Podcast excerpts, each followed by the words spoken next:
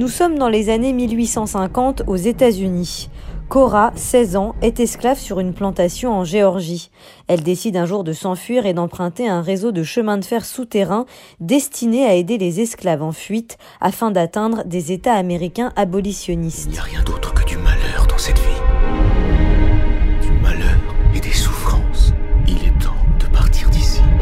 Cette histoire, c'est celle de la série The Underground Railroad, disponible sur la plateforme Amazon Prime Video. Cette œuvre en 10 épisodes est un bijou cinématographique et narratif, mis en scène par le réalisateur américain Barry Jenkins, oscarisé pour le film Moonlight en 2017. Adapté du roman éponyme de Colson Whitehead, récompensé par le prix Pulitzer, cette série donne un nouvel éclairage sur l'esclavage. Où est-ce qu'ils vont alors? S'échappent et qu'on ne revoit jamais.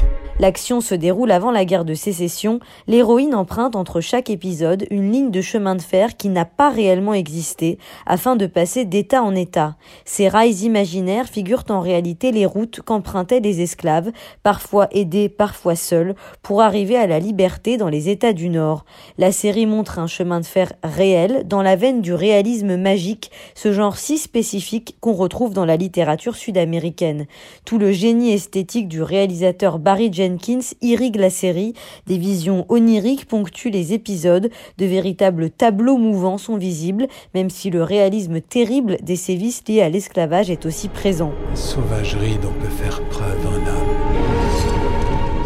de défendre une noble cause. Car The Underground Railroad illustre de façon presque inédite l'esclavage aux États-Unis.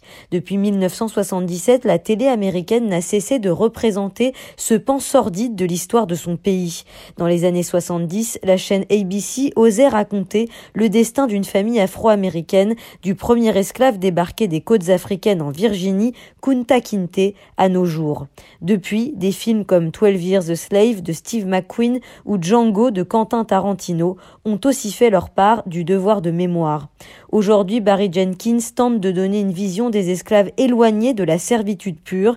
Ici, Cora, César, Lovie et les autres sont des forgerons, des poètes, des médiums, avant d'être des personnes asservies. Vous avez fait tout ça avec le chemin de fer? Oui. J'ai abandonné ces gens que j'aimais. L'actrice sud-africaine Tusso Mbedou campe avec beaucoup de talent la jeune Cora qui passe d'abjection en abjection vers une liberté de plus en plus incertaine, vers la terre promise qu'incarne New York. Si en Caroline du Sud les Noirs sont considérés comme des égaux mais sont encouragés à être stérilisés, en Caroline du Nord ils sont enfermés dans les greniers des maisons.